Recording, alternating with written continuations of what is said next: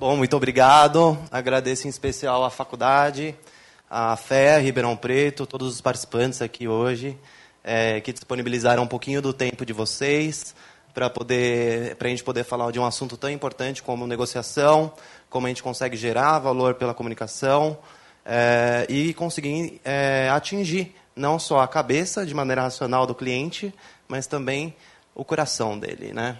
E agradeço também o pessoal, toda a organização do evento, Diálogos com a Comunidade, em especial a pós-graduação da Contabilidade. Tá? Pessoal, é, eu, é um grande prazer, como eu falei aqui, é um tema que eu me interesso muito. É, eu estudei muito negociação e vendas é, durante o meu mestrado. O meu mestrado aqui eu entrei sob supervisão do professor Dante Martinelli, professor doutor Dante Martinelli, que ele foi inclusive diretor aqui da faculdade. E depois eu dei sequência nos estudos. E eu comecei a aprender sobre vendas e comecei a discutir negociação sobre a perspectiva de vendas também.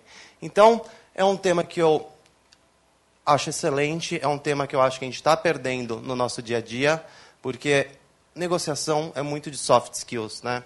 E a gente tenta ser muito hard no nosso dia a dia. A gente tenta sempre partir por uma perspectiva muito técnica. Eu não digo negociação não é, é só técnica. Ela, ela também tem um componente humano importante. Mas antes de começar a falar sobre negociação, eu queria conversar com vocês em relação por que vocês estão aqui. Tá? Eu, mas eu não vou pedir a palavra de vocês, fiquem tranquilos. Mas nesse momento eu queria falar com vocês dois, pode ser? O seu nome de isso que você olhou para trás. Qual que é o seu nome? Tomás. E o seu do lado? Ricardo, Tomás e Ricardo, imaginem que vocês dois estão perdidos numa floresta, tá? E daí vocês estão conversando, tá tudo bem, só que de repente vocês escutam um barulho, um rugido de um leão. O que, que você faz, Tomás? Oi? Reza. Começa a rezar. E você? Seu nome mesmo? Ricardo. O que, que você faz, Ricardo? Ah, eu rezo também. Reza também. Gente, o leão vai pegar vocês. O que, que vocês fazem? É, Imagina que o Tomás começa a correr. Corre, corre, corre, corre, corre, corre, corre, corre. E daí o Ricardo fala. Daí o Tomás olha para trás, daí ele não vê o Ricardo correndo junto com ele. E daí ele fala, Ricardo, o que, que você está fazendo? Daí o Ricardo fala, estou colocando tênis.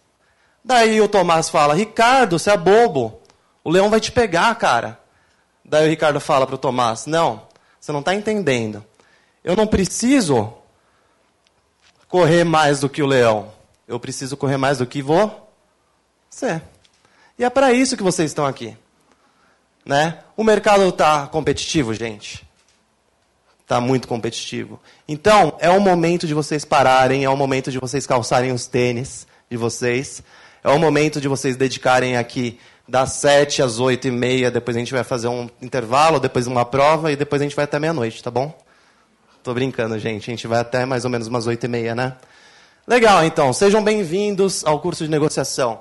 E aqui eu estou para falar muito sobre negociação, não uma perspectiva apenas racional. Dá para a gente falar de decisão multicritério, dá para a gente falar de zonas de possíveis acordos, dá para tratar a negociação sob uma perspe perspectiva realmente quantitativa, que eu fiz lá na Universidade de Katowice, na Polônia.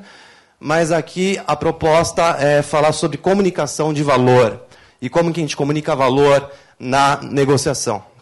Né? E logo de cara, eu, eu não sou de colocar slide com muita, muita palavra, mas também seria meio hipócrita da minha parte não falar do conceito de negociação em si e como ele evoluiu ao longo do tempo. Né? Então aqui eu trago primeiro o conceito mais antigo, assim, bem conhecido, que é o Corren, de 1980, que ele fala negociação, uso da informação e do poder com o fim de influenciar o comportamento dentro de, dentro de uma rede de tensão. Em 1985, ou seja, cinco anos depois, esse conceito mudou. E mudou, digamos assim, drasticamente. Porque esses dois autores, chamado Fisher e Urey. Opa. Esses dois autores, chamados Fisher e Urey, em 1985, eles entregaram um livro chamado Getting to Yes, ou seja, como chegar ao sim, né? E esses caras são a referência mundial de negociação. Eles são de Harvard. E eles definiram negociação como negociação é um processo de comunicação bilateral com o objetivo de chegar a uma decisão conjunta. Qual que foi a principal mudança aqui, gente? Oi? Entrar em acordo, né? Vamos tomar decisão conjunta. Né? Não vamos gerar conflito na negociação.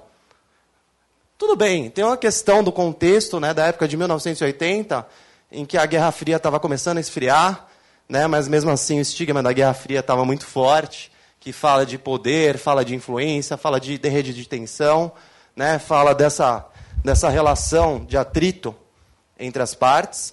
Só que em 1985, cinco anos depois, o William, William Ury e o Roger Fisher eles mudaram o conceito e começaram a ir para uma perspectiva ganha-ganha né? Hoje em dia, esse daqui é o meu orientador, o Dante Martinelli, ele continua.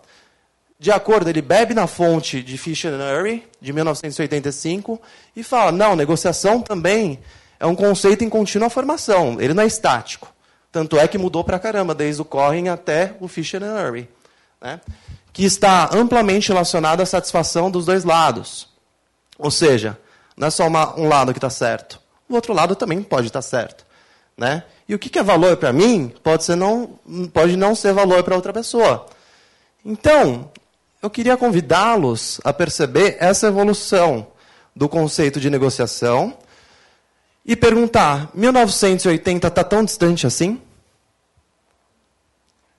E é um dos primeiros conceitos de negociação, né? Ou seja, começaram a formalizar a academia o conceito de negociação para uma coisa que sempre existiu. Porque é com quem a gente negocia todos os dias?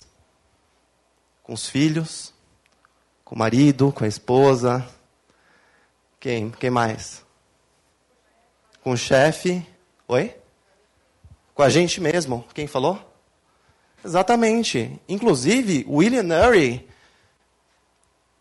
o Roger Fisher já é falecido, mas o William Ury, que continua tocando os projetos em Harvard sobre negociação, ele fala: Antes de entrar em qualquer negociação, eu tenho que começar a negociar comigo mesmo.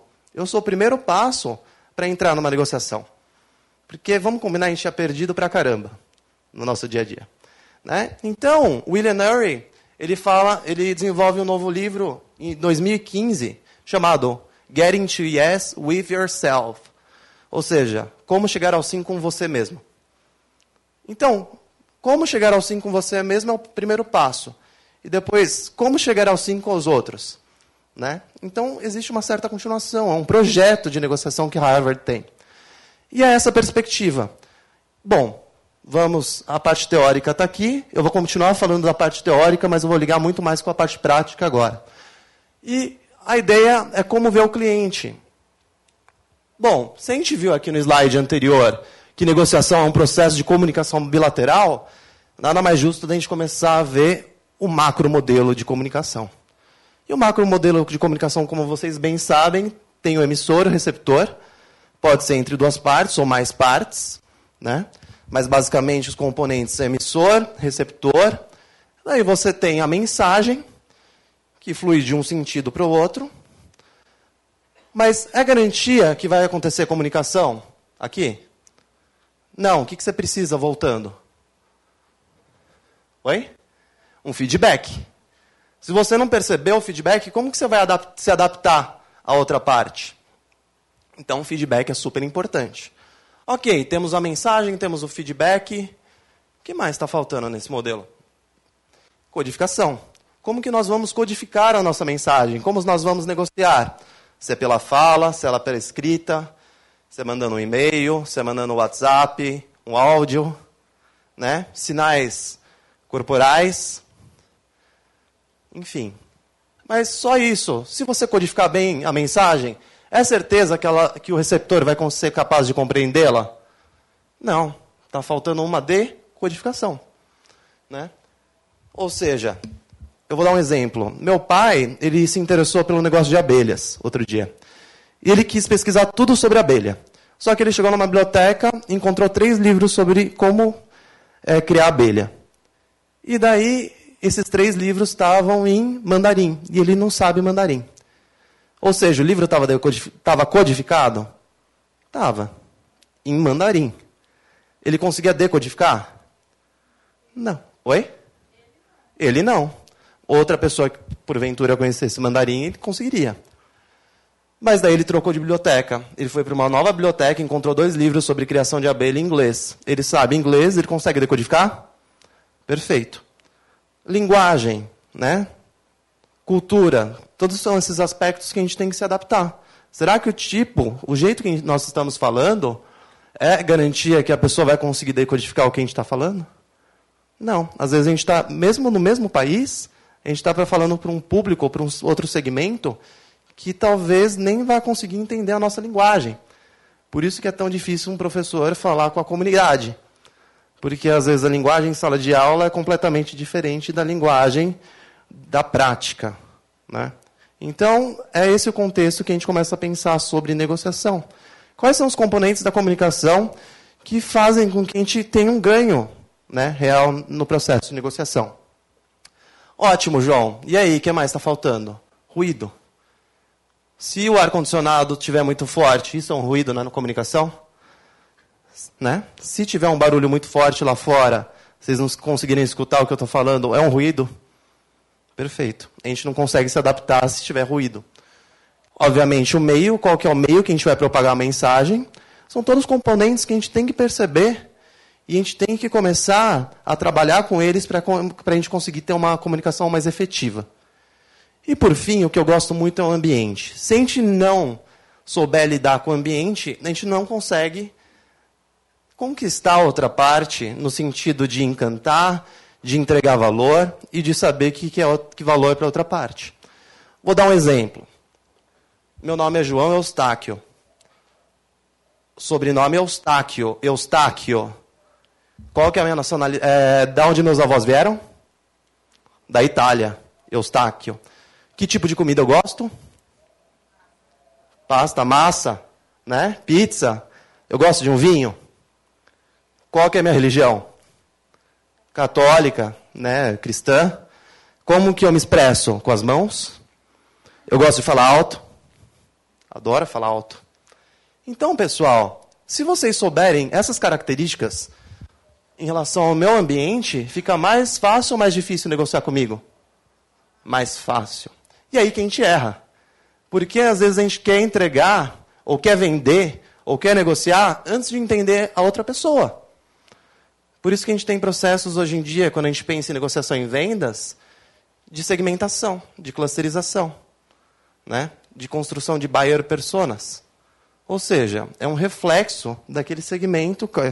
Qual que é o reflexo? Né? Quem é a persona daquele segmento e o que, que ela reflete no ambiente dela que a gente pode trabalhar. Como que a gente entende esse ambiente da outra pessoa. Tudo isso ajuda a gente no processo de negociação. Certo? Ótimo. E aqui eu trago outro autor. Além, pessoal, todo livro que vocês pegarem do William Ury, Roger Fisher e do Harvard, vou escrever aqui, Harvard Negotiation Program, vale a pena ser lido. Só que um outro livro muito bom que esse livro infelizmente não tem em português, é do Levick, de 1996. E esse autor começa a discutir negociação e ele sobre diversas dimensões. Daí ele seleciona essas duas principais dimensões, que é a dimensão de resultado de uma negociação. Qual que é o resultado? O resultado é importante? É, porque você quer fechar uma negociação.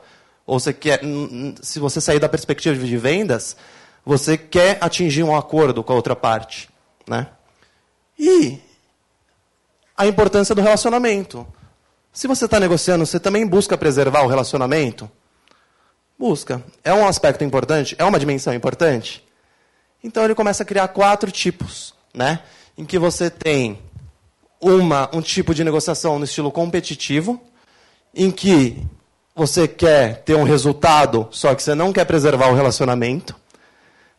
Ou você pode ter um tipo em que você evita a negociação, em que a importância do resultado não é não é interessante e preservar o relacionamento também não é interessante. Ou, se você quer preservar o relacionamento, a importância do relacionamento é alta e o resultado é baixa, então é um estilo acomodado, que geralmente acontece com os namorados que não querem casar, né? Por quê? Porque o resultado você não quer casar, mas você, ao mesmo tempo você quer preservar o relacionamento, então está acomodado aquele relacionamento, né? A ideia não é fazer com que vocês terminem o relacionamento de vocês hoje, gente. Fiquem tranquilos. E também tem o estilo colaborativo. E essa é a tendência. Né? A tendência em que a gente feche acordos colaborativos que satisfaçam as duas partes, que entreguem valor às duas partes, em que a importância do relacionamento é alta, do, do produto é alta, e também a importância do relacionamento é alta. Né? Daí tem um exemplo muito claro que dois meninos eles estavam brincando numa fazenda e daí cai uma, uma laranja do pé e eles começam a brigar quem vai ficar com aquela laranja. Uma resposta óbvia é fazer o quê? Repartir ao meio.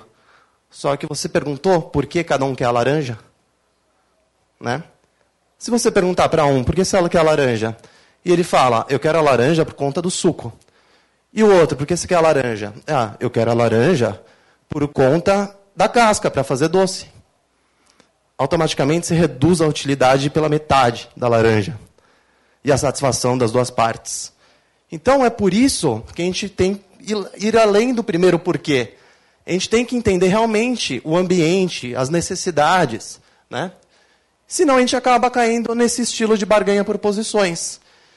E eu aposto que todos vocês, e eu também frequentemente, eu caio nesse estilo de barganha por posições que é o estilo mais comum. Os dois lados assumem uma posição, eles argumentam, defendem, eles fazem concessões para chegar a um acordo. Só que eles acabam fazendo pequenas concessões, só que eles nunca realmente chegam a um acordo. E daí o ego se torna conectado à posição. Eu tenho o meu ponto de vista, bato o pé, e você tem o seu. A gente vai chegar numa condição? A gente vai chegar num acordo? Difícil. Fazem pequenas é, concessões para manter a negociação viva, só que ela nunca acontece e ele acaba piorando o relacionamento. João, me dá um exemplo. Quando eu estava na Polônia fazendo meu mestrado sanduíche, eu dividi quarto com um menino chamado Nikita. Ele era ucraniano, e como vocês bem sabem, a Ucrânia fica perto da Rússia, e eu estava no inverno, inverno de menos 24 graus Celsius. E daí, nas primeiras noites, eu estava dormindo, acordei às três horas da manhã, a janela estava escancarada o vento batendo, o frio batendo. Daí eu falei, ah, o vento bateu, abri a janela, fechei a janela. Dois minutos depois eu acordei de novo, o Nikita, é, a janela estava aberta. Então eu falei, não é possível, o Nikita deve ter aberto a janela no meio da noite. Acordei no dia seguinte, meio bravo com o Nikita. Falei, Nikita, você que abriu a janela? Fui eu, João. Nikita, seu ucraniano louco, por que você abriu essa janela? Ah, João, eu abri a janela porque eu preciso de fresh air. Eu falei, Nikita, tô pouco ligando para o seu fresh air, eu sou brasileiro, eu preciso de dormir com a janela fechada, tô com calor, com frio, aliás. Daí ele ficou brigando, ah, eu preciso de fresh air, e eu preciso ficar quente, eu preciso dormir aquecido. E daí a gente começou a entrar nesse tipo de barganha por posições. O Nikita queria a janela totalmente aberta e eu queria a janela totalmente fechada. Daí eu comecei a falar, tudo bem, Nikita, como eu sou um bom amigo, né, um bom colega de quarto, vamos abrir 5 graus a janela. Ele, não, João, vamos abrir 90. Daí, tá bom, Nikita, 10 graus. Não, 90. A gente ia chegar a um, acordo? Nunca. Por quê? Porque a gente não estava indo além. A gente estava concentrado nas nossas posições, no nosso ego. E aí, papo vai, papo vem, a gente precisou de um mediador na história, que era o Oscar que era um amigo colombiano, ele começou a ver que o relacionamento estava sendo piorado, né? A gente estava, a gente não estava chegando a um acordo, a gente estava inclusive brigando. E ele perguntou, João, por que você quer a janela fechada? Porque eu tenho frio. Mas João, tá bom, você tem frio, mas você quer a janela fechada por quê? Porque o vento bate na minha cara. Daí falou, ah, temos uma coisa além do frio. Daí ele foi falar com Nikita. Nikita, por que você quer a janela aberta? Porque eu preciso de fresh air. Nikita, eu sei que você precisa de fresh air. Mas Por que você precisa dessa necessidade de fresh air? Ah, porque eu, minhas vias aéreas ficam entupidas e eu preciso dessa sensação de ar circulando, né? Porque eu, eu tenho problema de rinite e tudo mais. Mas, Nikita, o vento te incomoda? Incomoda. Daí fala, ah, temos um ponto em comum. E daí o Oscar, com toda a genialidade dele, ele foi no banheiro, abriu a janela do banheiro, abriu a porta do banheiro, teve a sensação de fresh air no quarto, só que não batia vento. Ou seja, olha como que é importante a gente ir além da primeira do primeiro porquê, né? Ir, ir um pouco além das primeiras explicações, porque a gente começa a sair da barganha por posições, encontra as necessidades reais, porque a pessoa está defendendo aquela posição e não só a casquinha. Ou seja, quais são os interesses e não as posições, né? Quais são os interesses reais? E a gente esquece de mais a fundo. E esse é um processo de empatia. Esse é um processo de conversa. E para criar empatia exige coragem, exige uma certa vulnerabilidade da gente se colocar no lugar do outro, né? E ver a situação numa nova perspectiva. Outro exemplo. Quanto você quer por esse vaso? O consumidor, o consumidor. E o vendedor. Ah, uma bela antiguidade, não é? Faria por 75 para você. Poxa, mas a base está rachada, eu compro por 15. Sério, eu poderia considerar uma oferta séria, mas 15 definitivamente não é. Bom, então 20. Eu nunca pagaria 75. Coloque um preço realista. Você faz uma barganha dura, jovem. 60 em dinheiro agora. 25. Oh, o vaso me custou muito mais do que isso. Me faça uma oferta séria. 37,50 é o máximo. Eles vão chegar a um acordo aqui? Não. Por quê, pessoal? Porque eles não estão buscando fazer um processo de empatia. Eles não estão buscando entender o lado da outra pessoa. Né? Eles não estão pensando quais são os interesses reais porque a pessoa quer o vaso e os interesses reais porque a pessoa está querendo vender. Uma vez que você despreza esse é, ir além do primeiro porquê, automaticamente você não consegue fechar um negócio e você fica preso a uma variável só. Por isso que eu falo que visão holística ou visão sistêmica é tão importante para o processo de negociação. Qual que é a única variável que eles estavam discutindo? Preço. Qual que era a única variável que eu estava discutindo com Nikita? Posição da janela. Olha como que isso impede a gente de ver um pouquinho mais a fundo a situação toda. Né? E daí eu entro. Eu gosto sempre de falar de negociação, isso daqui é um processo. É, é, na verdade, é uma parte muito pequena que eu estou entregando para vocês, talvez seja a cereja do bolo de uma aula muito extensa que eu costumo dar, que eu costumo dar né, para alunos e tudo mais. Mas aqui eu já começo a entrar um pouco em vendas. E aqui eu queria falar um pouco sobre persuasão. Só que persuasão também faz parte do processo de negociação. E aqui eu trago um modelo de persuasão de um dos caras mais antigos que começaram a falar sobre persuasão, que, era o, que é o nosso amigo Aristóteles. E Aristóteles fala: para você negociar, para você persuadir, você precisa ter etos, caráter ou autoridade, você precisa ter logos, uso do raciocínio e razão, e você precisa ter patos. E patos é o que falta para a gente numa boa negociação. Pessoal, caráter autoridade. Vocês tendem a acreditar mais em mim se eu for um professor, é, doutor da fé Ribeirão Preto? Sim ou não? Sim. Vocês tendem a acreditar mais ou menos em mim se eu for um professor com pós-doc no MIT? Sim. Com pós-doc em Harvard? Sim. Autoridade. Né? Persuasão. Logos, uso do raciocínio da razão. Automaticamente, se eu tenho pós-doc em Harvard, eu tenho raciocínio lógico para passar o conteúdo de negociação para vocês? O que está faltando para completar esse modelo de, de persuasão, gente? Uma palavrinha: emoção. É, é muito mais legal conversar com alguém que tem emoção, não é? E a gente despreza a emoção no nosso assunto diário. A gente despreza a emoção nas nossas conversas. Né? Olha lá. Se eu for um professor que tem pós-doc em Harvard, eu tenho autoridade sobre o assunto, certo? Se eu for esse professor, automaticamente eu tenho raciocínio lógico e razão para passar o conteúdo de negociação para vocês, certo? Agora, se eu der aula corcunda, com a voz baixinha, só parado aqui, escrevendo na lousa, vocês iam gostar ou não iam gostar dessa aula? Porque eles fizeram uma pesquisa e entenderam de maneira global que o componente mais importante da persuasão é a emoção. 70% do processo de negociação, de persuasão, é emoção. Por quê? Porque somos seres humanos. Nossa vida é muito preto e branco. Precisamos de, precisamos de sensações diárias que façam a gente se sentir vivos. Porque a gente acorda, escova os dentes, toma café, vai almoçar, trabalha, volta para casa. Se a gente não tiver um romance com a vida, automaticamente nossa vida se torna desprezível. Por isso que a gente gosta de acrescentar emoção.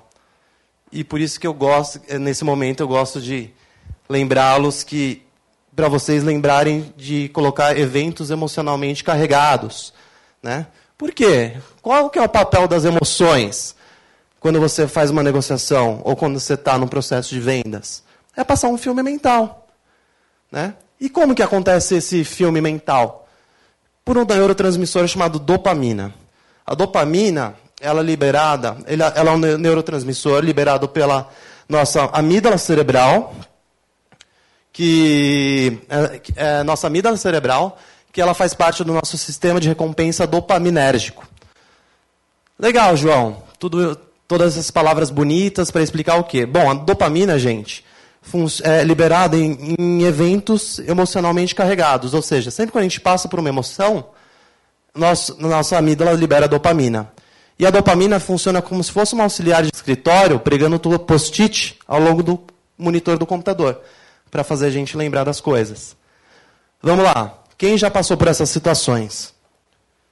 Filme de amor. Quem lembra da última sensação romântica que foi envolvido pelo amor? Levanta a mão. Pode participar, gente. Não vou perguntar para vocês de maneira direta. Todo mundo. Vocês lembram da última vez? Com clareza, vocês podem até lembrar do cheiro, como que a pessoa estava vestida, né? Se tinha luz de velas, se era no restaurante, né? Ou quem é mãe aqui? Quem tem filho? É um momento de amor. No momento do parto, você nunca esquece mais aquele dia. Terror. Quem já teve a casa assaltada? Levanta a mão. Você vai esquecer tão cedo desse dia? Por quê? Evento emocionalmente carregado. Sua amígdala cerebral liberou, liberou dopamina e a dopamina fez com que você recordasse desse evento. Ou nojento. Alguém lembra de uma situação nojenta? Vocês até torceram o nariz agora. Por quê? Porque é uma emoção. Nós somos seres humanos, somos carentes de emoções. Então, por que não acrescentar um pouco de emoção no nos nossos, nosso diálogo com outras pessoas. Por que não acrescentar emoção é, no, no momento que você está negociando com outras pessoas? Né? E aí, pessoal, eu gostaria de explicar, de, de definir algumas coisas. Preço é a mesma coisa que valor? O que, que é preço? Preço é nada mais, nada menos que a soma dos insumos e serviços numa cadeia de né, numa cadeia de produção, daí você chega ao preço do produto, certo? Valor é o componente intangível que você coloca em cima do preço. Preço. Quanto você acha que o seu produto custa? Valor. Quanto o seu consumidor está disposto a pagar por aquele produto? Por isso que a gente costuma colocar emoção por meio das marcas. Por isso que a Coca-Cola, no Natal, faz uma propaganda com ursinho polar. Com ursinho polar com feições humanas. A família está em um iceberg, o filhinho, o ursinho, o bebê ursinho está em outro. O pai chacoalha uma Coca-Cola e o ursinho dá um mergulho na água gelada e sobe no outro iceberg para ficar junto com a família. O que, que a Coca-Cola está fazendo? Liberando emoções. Falando, pode comprar esse produto. Aliás, a Coca-Cola está negociando com vocês antes de vocês chegarem no supermercado. Daí vocês olham para o supermercado, vocês chegam no supermercado, olham a Coca-Cola, lembram daquela emoção toda que você sentiu na televisão. Você não tem dúvida, você pega aquele produto. Né? Então, esse é o processo. E é por isso que nós nos encantamos tanto quando a gente negocia com pessoas que conseguem despertar emoções na gente. Outra coisa que eu estava conversando, eu tenho um amigo, um amigo muito, muito querido, chamado Roberto Beto. E a gente vai, a gente vai para a academia, a gente participa do mesmo clube aqui em Ribeirão Preto. Só que ele vai fazer, ele, ele faz academia, eu faço natação, daí a gente se encontrou no vestiário outro dia. Daí, fazia um tempo que eu não vi o Beto, daí eu notei que ele estava com um relógio gigantesco. Um relógio três vezes maior do que o tamanho do meu relógio. Eu não queria falar nada, mas aquele relógio estava me hipnotizando tanto que eu falei, tá bom, vou perguntar. E era tudo que o Beto queria, né? Daí eu perguntei, Beto, que relógio é esse? Daí falou, ah, João, esse relógio tem essa funcionalidade, tem essa funcionalidade, tem essa outra. E o que eu mais gostei desse relógio é porque ele é um relógio de mergulho em águas profundas. Eu falei, porra, Beto, você é uma pessoa realmente impressionante, né? Te conheço há tanto tempo, eu não sabia que você mergulhava em águas profundas. Daí ele falou: Não, João, não mergulho não. Achei melhor também não comentar, né? Mas depois de um tempo, a gente estava indo para a ducha, tudo mais, daí eu notei que o Beto estava tirando o relógio. O Beto, esse relógio precisa ser molhado, cara. Ele é um relógio para mergulho em águas profundas. Ou seja, o Beto não precisava daquele relógio. Mas por que ele comprou? Pelas emoções que aquele relógio trazia. Pela identidade que ele criou com aquele relógio. Né? Quem ele queria passar a ser ao adquirir aquele relógio? Que emoções ele queria causar nele e nos outros? Né? A que grupo ele queria pertencer quando ele comprou o relógio? Emoções. Então, são pelas emoções que a gente começa a adicionar valor. E eu queria fazer umas perguntinhas para gente, para vocês. É, e eu queria fazer uma breve análise do mercado. Bem rápido, gente. Nada pesado. A gente está vivendo um maior endividamento da população? Sim ou não? Redução do PIB? Mais ou menos, né? Hoje está difícil voltar, né? mas o, a, o PIB realmente não está com a mesma atração como estava, certo? Inadimplência, as pessoas estão mais inadimplentes? Sim. Instabilidade política, estamos em um momento de instabilidade política? Retração econômica? Depende do ponto de vista, né? De maneira bem rápida, vamos, vamos analisar. A gente está em um certo momento de crise hoje em dia? Isso gera uma maior competitividade? Então a gente precisa vender. Mais, melhor, sempre mais que os outros. E essa ordem não muda. Pessoal, vendas é como se fosse um chuveiro. Entra água por um caninho e sai por 470 furinhos. Todos os departamentos de uma empresa geralmente são centros de custo. Quem traz receita para a empresa, normalmente? Vendas. Né? Pode ter, dependendo do tipo da empresa, pode ter alguma empresa que tem outra fonte de renda. Mas precisamos vender e precisamos pensar em vendas. E como que a gente adiciona valor no processo de vendas? Aqui eu trouxe a essência do sucesso em vendas, que você tem o planejamento, abordagem persuasiva, contorno de objeções, gestão da carteira de clientes e prospecção.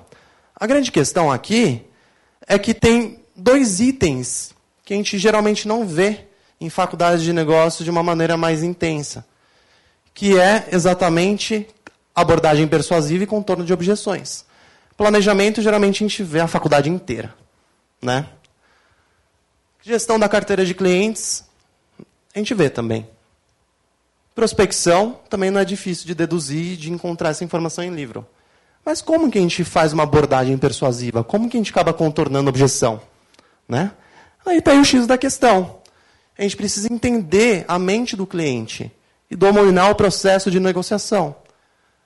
Aí como? Daí eu trago de novo a questão das emoções. E trago também a questão dos vieses cognitivos. O processo de acrescentar valor não é um processo racional.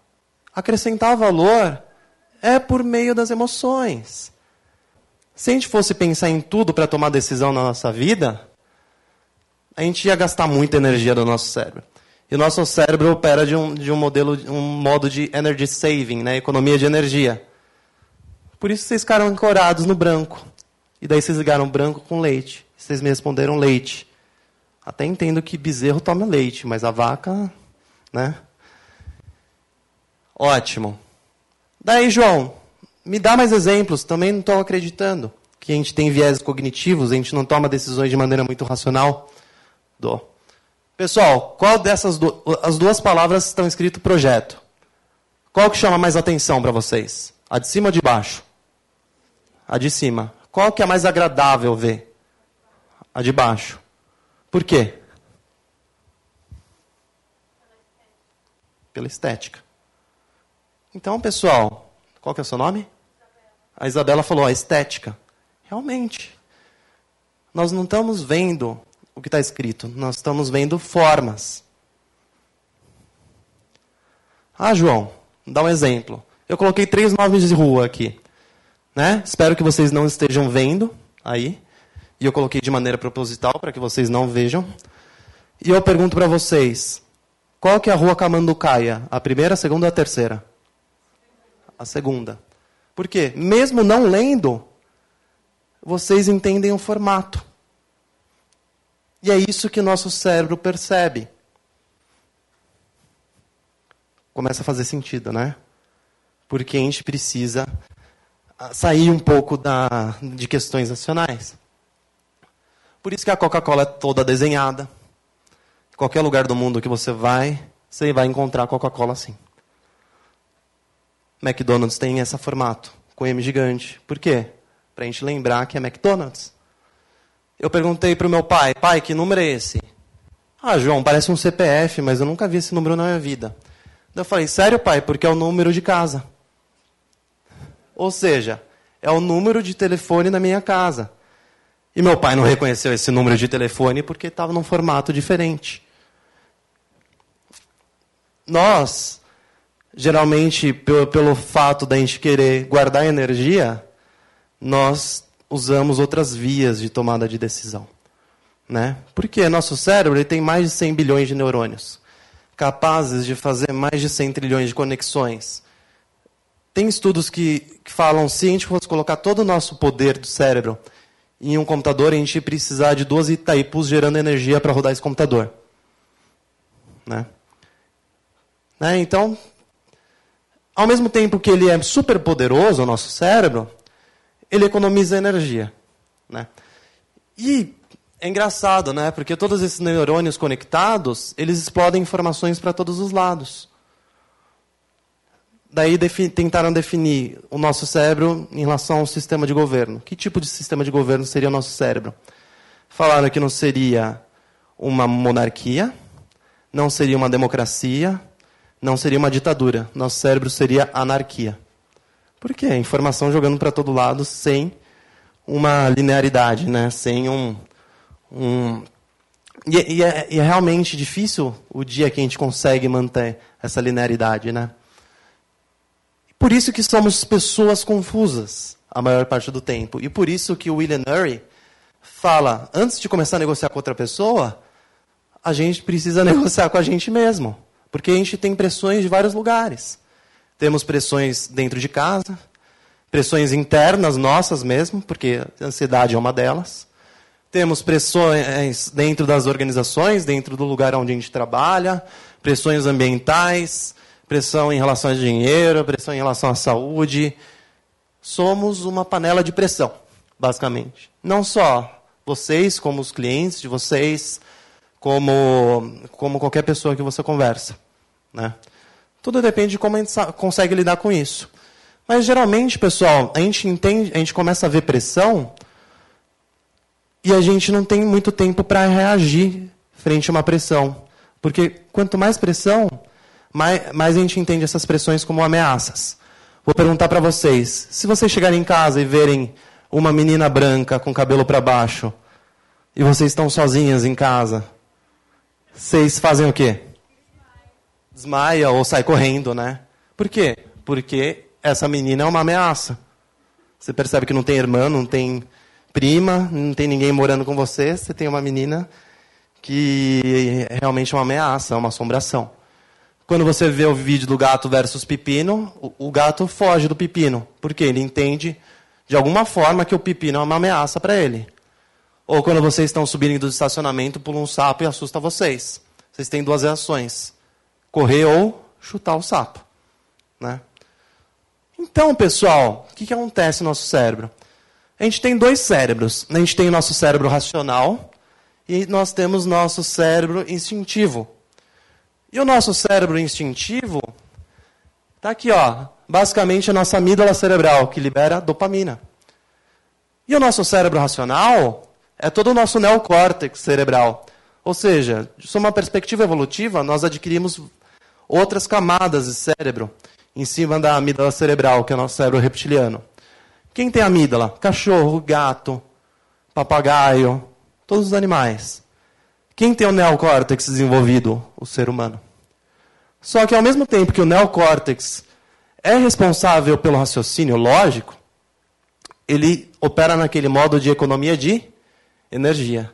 Então, quando a gente vê uma, uma ameaça, a gente não tem tempo para processar será que esse sapo é uma ameaça ou não? Será que a cobra vai me picar ou não? A gente tem um comportamento reativo de fuga ou luta.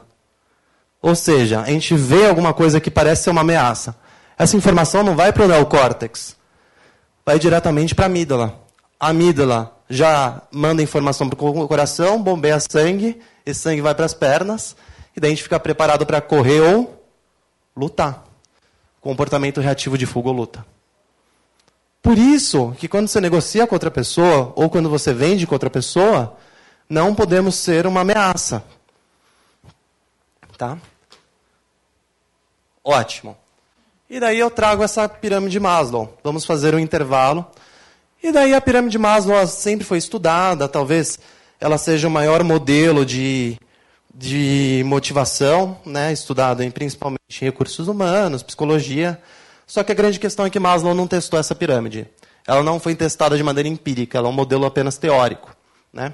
Daí, para resumir a história, outros autores começaram a entender essa pirâmide de Maslow e falar, poxa, não é uma hierarquia. Né? Você pode estar tá inseguro e ao mesmo tempo estar tá com fome. Né? Você pode ter vários formatos dessa pirâmide. Então vamos pensar.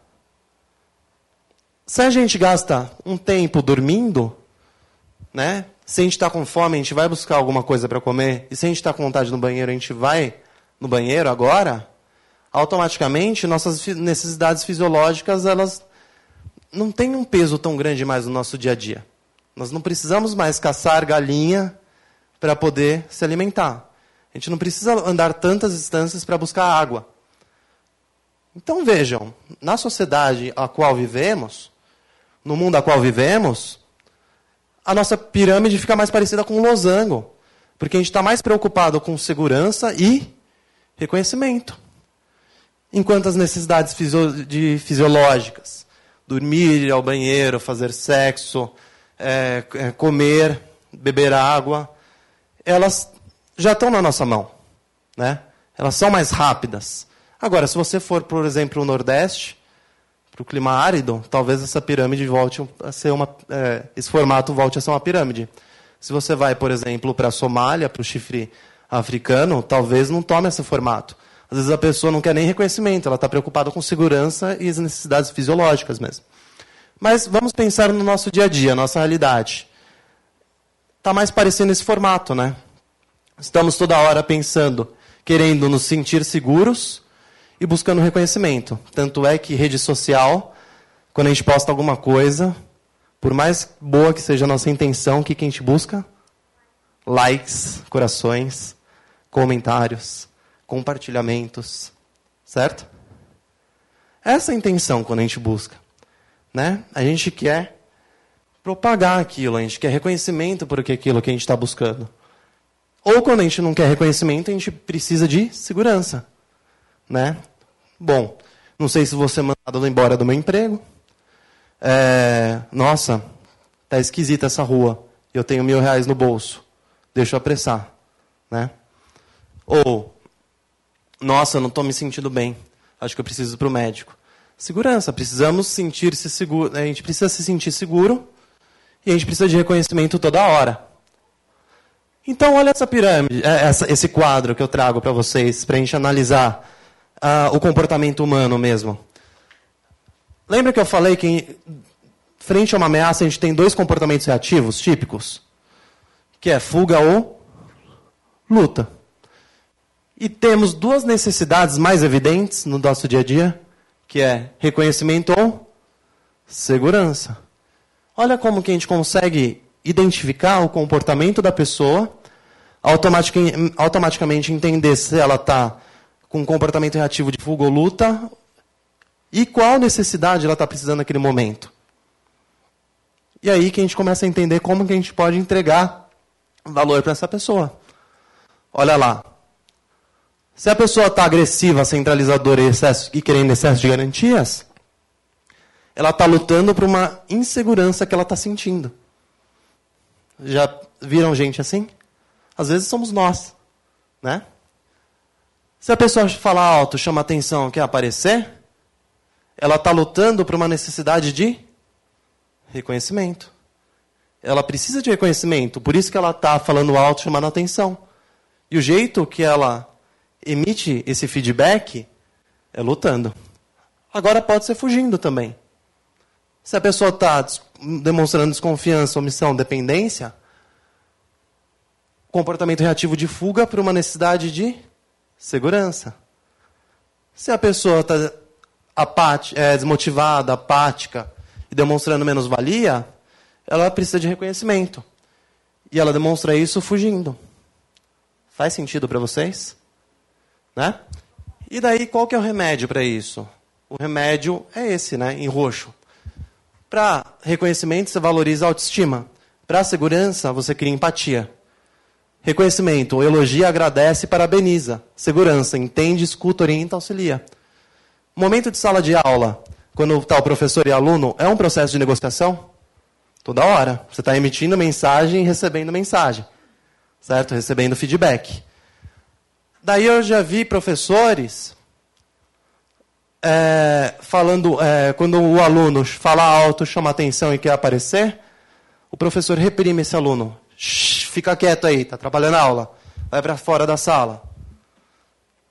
Vai ser efetivo é, esse tipo de comportamento do professor? Não, porque você não está reconhecendo o aluno. Ele está precisando ser reconhecido. Então, por que não envolver o aluno com a aula e perguntar a opinião dele em relação àquele assunto? Mesmo que ele fale uma coisa totalmente desconexa, você também não vai ser uma ameaça para ele. Você pode pegar algum gancho do que ele está falando e tentar trazer para a aula. Automaticamente, ele vai se sentir reconhecido e, num segundo momento, ele pode até querer contribuir para a aula. Né? Então, a gente tem uma certa dificuldade de, de lidar com as necessidades dos seres humanos, e com comportamento reativo de fuga ou luta. Né? Por exemplo, uma época meu pai estava. Ele trabalhava numa empresa muito boa, ele foi demitido e ele demonstrava insegurança, porque ele foi demitido, dessa forma, sendo agressivo, centralizador e excesso de garantias. Daí ele, fala, daí ele externalizava isso em casa também. E a gente não conseguia entender. E depois de dois meses, ele conseguiu um emprego melhor. E uma empresa que pagava três vezes mais? O que, que ele estava fazendo? Falando alto, querendo chamar atenção e aparecer. Olha como que o comportamento, a necessidade dele mudou. Ele não estava precisando mais de segurança, agora ele estava precisando de reconhecimento, porque ele está numa firma melhor. Ele estava numa empresa melhor. E daí, o que, que a gente podia fazer em casa, por exemplo, nesse momento, para negociar com meu pai? Criar empatia, entender, escutar, orientar, auxiliar. Quando ele conseguiu um emprego, o remédio é outro elogiar, parabenizar. Isso é muito significativo quando a gente quer criar valor para a pessoa. Isso é muito significativo quando a gente quer criar empatia com a pessoa. Isso a gente consegue atrair. Porque se a gente entende o que a pessoa está passando e as necessidades dela, automaticamente a gente não é uma ameaça para essa pessoa. Certo? E daí, tem vários modos de você perceber isso, tanto linguagem corporal quanto perguntas abertas e fechadas. Só que as perguntas abertas, elas admitem qualquer resposta, elas são abrangentes. Se você está no processo de venda, você pergunta, qual é a situação da empresa? Quantos funcionários trabalham na empresa? Qual é o segmento que está a empresa? Agora, as fechadas, elas são indutivas e levam uma resposta específica. Você conduz a cabeça da pessoa que já é perdida, milhões de informações sendo jogadas para todo lado, e você faz perguntas do tipo: Você concorda que investir é certo e importante? Quem não concorda? Você concorda que o mercado avança rápido? Você consegue já entender como que você cria o alerta e mudar a chavinha da pessoa fala, poxa, talvez eu precise dessa pessoa na minha vida. Porque ele está me alertando que o mercado avança rápido. E se você oferecer um serviço, quem é contador aqui? Se você oferecer um serviço e mostrar para ele por que ele precisa desse serviço, então automaticamente você consegue vender um filme mental, vender uma lógica para ele. Né? Então, perguntas abertas servem para descobrir, fechadas servem para vender uma lógica. Né? Olha lá, você pode introduzir o filme de amor ou terror, desejo, já estou terminando, tá bom? Desejo, você introduz o atributo. É engraçado perceber que esse processo, geralmente, a gente constrói, constrói da esquerda para a direita. A gente, desculpa, a gente aborda da esquerda para a direita. E a construção é da direita para a esquerda. Nosso grande problema hoje em dia é que a gente quer vender oferecendo logo o produto. Só que a gente esquece de algumas coisas super importantes. Eu não vou colocar aqui na lousa, senão o pessoal que está vendo pela internet não consegue ver. Mas a gente esquece que o processo de entrega de valor é um processo longo. Se vocês estudarem marketing, vocês vão perceber que você precisa entender valor, né? você precisa criar valor, você precisa comunicar valor, você precisa entregar valor, para só então você capturar valor, que é o processo da venda. O pro problema é que a gente quer vender custe o que custar. Só que a gente não para para entender o que é valor para a pessoa. Por isso que o processo de construção realmente é do atributo, depois você pensa no desejo que você quer entregar, e depois você pensa no filme de amor e terror, papel das emoções. E de vender ou negociar, você parte da abordagem do, in, do mais intangível para o mais tangível. Certo? Faz sentido isso daqui? Protetor solar. Falem três, por favor, três atributos de um protetor solar. Cremoso, que protege, fator de proteção 60, pode ser? O que mais? Cheiro. Hipoalergênico também é legal? Legal. Quais são os desejos que esses, que esses atributos entregam? Ou suprem? Segurança. Não ficar queimado e bem-estar. Né? Agora, me cria um filme de terror. Ficar queimado. Câncer de pele. Agora, me cria um filme de amor. Férias com a família. Todo mundo feliz na praia. Vocês acabaram de, de construir um comercial de televisão. Né? Ou uma propaganda da Doriana, se vocês forem levar esse caso para a Doriana. Né? Olha lá, Filme, você concorda? É, ah, que legal, protetor solar. Realmente, né? Hoje em dia não dá para curtir umas férias se você não tiver um bom protetor solar, porque cuida da nossa saúde, né? Evitando câncer de pele e automaticamente garante a felicidade da família. Né? Por isso que ter uma textura, que, por isso que ter né, uma sensação boa na pele, né, facilidade para aplicar é tão importante, porque você não quer perder tempo com a sua família na praia. Então, textura, cheiro e fator de proteção é uma coisa importante para você? Toma esse protetor. Não é só vender o protetor por conta do protetor. Filme mental, desejo, atributo. Faz sentido? Eu coloquei um produto genérico, vocês podem adaptar ao serviço de vocês. Inclusive, se, quiser, se vocês quiserem, vocês podem, inclusive, me procurar para a gente poder construir junto, de boa, sim. É, é um processo muito bacana que que a gente que estuda na USP, a gente sente essa necessidade de retornar valor para a comunidade. Né? Por isso que a gente tem essa questão de diálogos com a comunidade. É, a gente já recebeu muito da, das pessoas, né, na forma de imposto para estudar aqui. E é por isso que a gente tem essa intenção de retornar para as pessoas. É, mas, João, está tudo muito bonito, está tudo muito bom, mas o que está faltando? Se o cliente falar não, né? Se o cliente falar não, o que, que eu faço? Congelo? Saio correndo? Né? Não sei como lidar com ele, né? Começa a aceitar, começa a tremer, suar frio. O que, que você faz?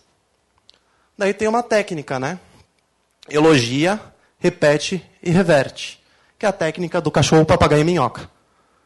Cachorro porque ele está sempre feliz, está valorizando o que você está dizendo. Repete, papagaio, está sempre repetindo, cria empatia. E minhoca você reverte. Olha lá, frases, né? Isso daqui pode parecer robótico, mas daí no momento que você trabalha em cima do seu produto, do seu serviço, você consegue né, contornar uma objeção de maneira fácil. Muito importante sua colocação, isso mostra que o senhor entendeu. Geralmente o cliente fala, está ah, muito caro.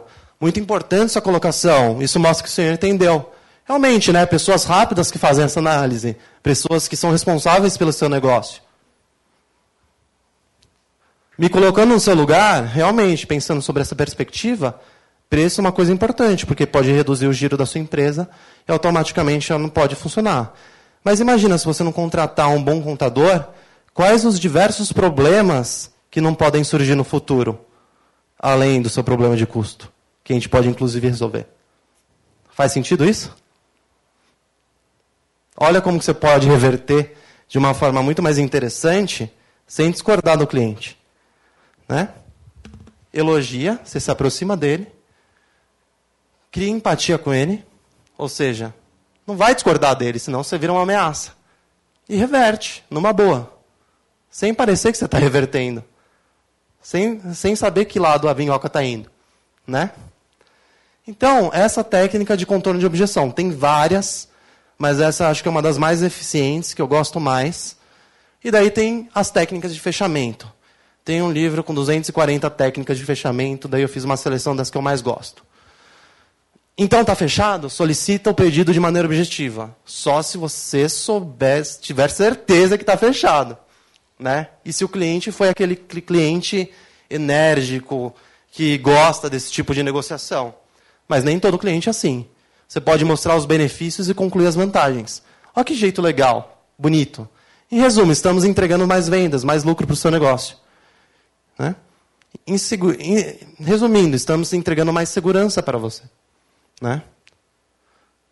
Resumindo, estamos tirando a sua cabeça de uma para ficar ligando com, lidando com problemas diários, em que inclusive o senhor pode dedicar mais energia para desenvolver o planejamento estratégico da sua empresa. Pode ser, não pode? Prefere 200 ou 300 unidades? Dê escolha, né? Prefere desse jeito ou daquele jeito? Agora, se o cliente está querendo, você pode amarrar o compromisso com o solicitado pelo cliente. Se ele está falando, mas será que você consegue entregar? Daí você fala, se chegarmos a essa condição de entrega, está fechado? Porque se aquilo é um problema para o cliente, você percebe que você consegue atender esse problema, essa dor dele, então já fala logo de cara. Só se você perceber que a negociação já está sendo encerrada. Né? Então, pessoal, esse é o modelo. Olha que bonito o modelo que a gente construiu. O modelo que geralmente demora cinco aulas, a gente construiu em uma hora e meia, mas uma hora e quinze. Que é, você tem uma acolhida afetiva, você tem uma sondagem, vai entender o ambiente da pessoa, você trabalha com as emoções por meio de um filme de amor, terror ou nojento, ou, ou qualquer outra emoção que vocês quiserem transmitir. Você entrega o desejo ligado aos atributos desse produto. E por fim, você parte para a venda.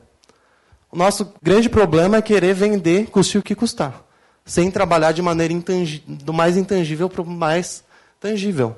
Ou seja, sem entender valor, sem criar valor, sem entregar valor, você não consegue vender. Então você tem que trabalhar a sua negociação com o cliente. Você tem que saber aonde você está andando. Sem ter muita pressa. Uma negociação pode durar meses, dias, semanas ou até minutos. Depende do cliente, depende do, do valor que você está negociando, depende das variáveis que você está negociando, depende da concorrência. Mas se você tem um processo de negociação em que você saiba entregar valor também por meio, basicamente, das emoções, automaticamente a gente fica mais tranquilo saber que a gente consegue criar conexões com o cliente. E se tiver uma objeção, cachorro, papagaio, minhoca, elogia, repete, reverte. Daí você parte, por fim, técnicas de fechamento. Isso daqui é cíclico, né? Se tiver objeção, você elogia, repete, reverte, treina de maneira não robótica. Geralmente, o ideal é criar script de vendas. Se você tem um produto, reflitam nesse modelo, o produto ou serviço de vocês. Mas, João, são várias objeções, concordo. Mas sempre tem as principais objeções que aparecem 80% do tempo. Pensem no Pareto. Levantem essas objeções. Entendam como vocês podem trabalhar nesse modelo essas objeções. E se aparecer uma nova objeção, você coloca no seu, oi? no seu arquivo de objeções aí para se lidar. E uma forma fácil é você juntar o time e fazer um brainstorming para poder levantar as principais emoções. Tem mais cinco minutos? Pode ser? Tá bom. Pessoal, por fim, esse é o último slide teórico que eu gostaria de entregar. E vale, e, eh, principalmente esse daqui, junto com aquela matriz de, é, das necessidades dos seres humanos e comportamento reativo né, de fuga luta, eu acho que essa daqui é uma das outras matrizes que valem a pena ser entregues para você, vocês hoje. Que é, geralmente a gente tem produtos que a gente compra mais pelo nosso lado racional, temos produtos também que compramos mais pelo lado afetivo, pela emoção, naturalmente. E temos dois tipos de produtos. A gente tem produtos que a gente compra que a gente tem um baixo envolvimento com eles, e produtos que a gente compra que a gente tem um alto envolvimento com eles. E olha que engraçado quando a gente junta essas duas dimensões de novo. A gente tem, obviamente, produtos com alto envolvimento são produtos caros. Quando a gente compra uma casa, um carro, são produtos caros. Baixo envolvimento, produtos de supermercado, bala, Coca-Cola, enfim. Baixo envolvimento. A gente não pensa muito, não gasta muita energia para comprar. Ótimo. Daí, que, quais são esses quatro tipos? Ah, esse primeiro parece ser muito um tipo de produto que você tem que vender pela informação. Você tem que prover informação para o cliente. Esse outro é afetivo. Você tem que conquistar o coração dele. Esse outro, formação de hábito. E esse outro, a autossatisfação.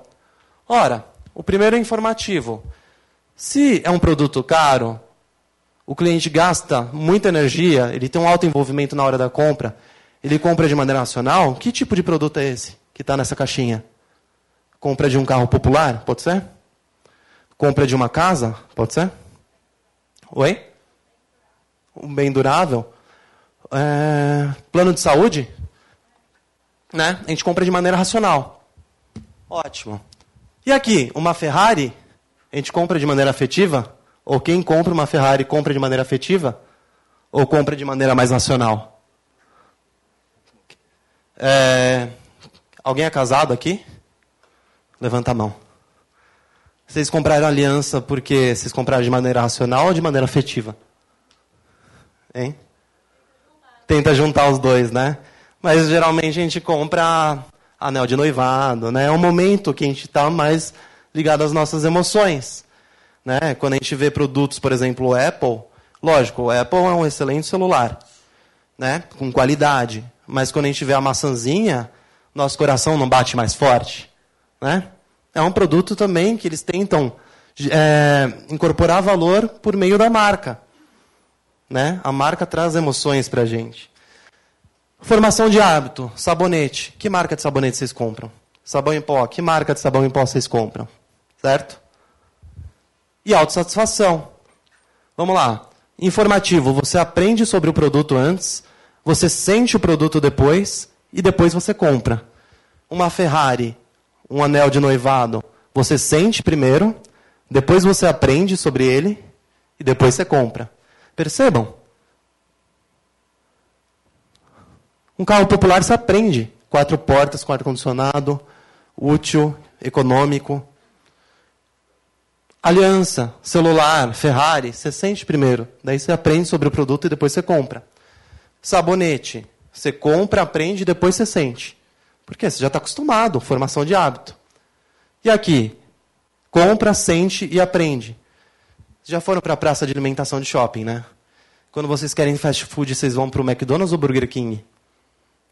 indiferente, pessoal. Vocês vão comer um hambúrguer, vou direto para o McDonald's. Eu compro, como e depois aprendo. Não devia ter comido esse lanche. Olha como que é o processo rápido, é diferente. Então, se a gente juntar essas duas dimensões, a gente tem quatro tipos de, tipos de produto. Ah, João, mas por que sabonete, o Dove coloca um terço de hidratante? Coloca a marca Dove, faz propaganda. Para trazer o produto para onde? Para cá. Inclusive, trazendo para o lado afetivo, fica mais fácil vender. Você faz com que o cliente adquira de maneira mais rápida o produto e esteja disposto a até pagar mais caro por ele. João, não, não entendi ainda. Vamos partir para o exemplo. Imagine que vocês vão aqui na cantina, vocês querem comprar uma água. Tem essa água hidrate. Você tem essa água cristal. Você tem essa água minalba.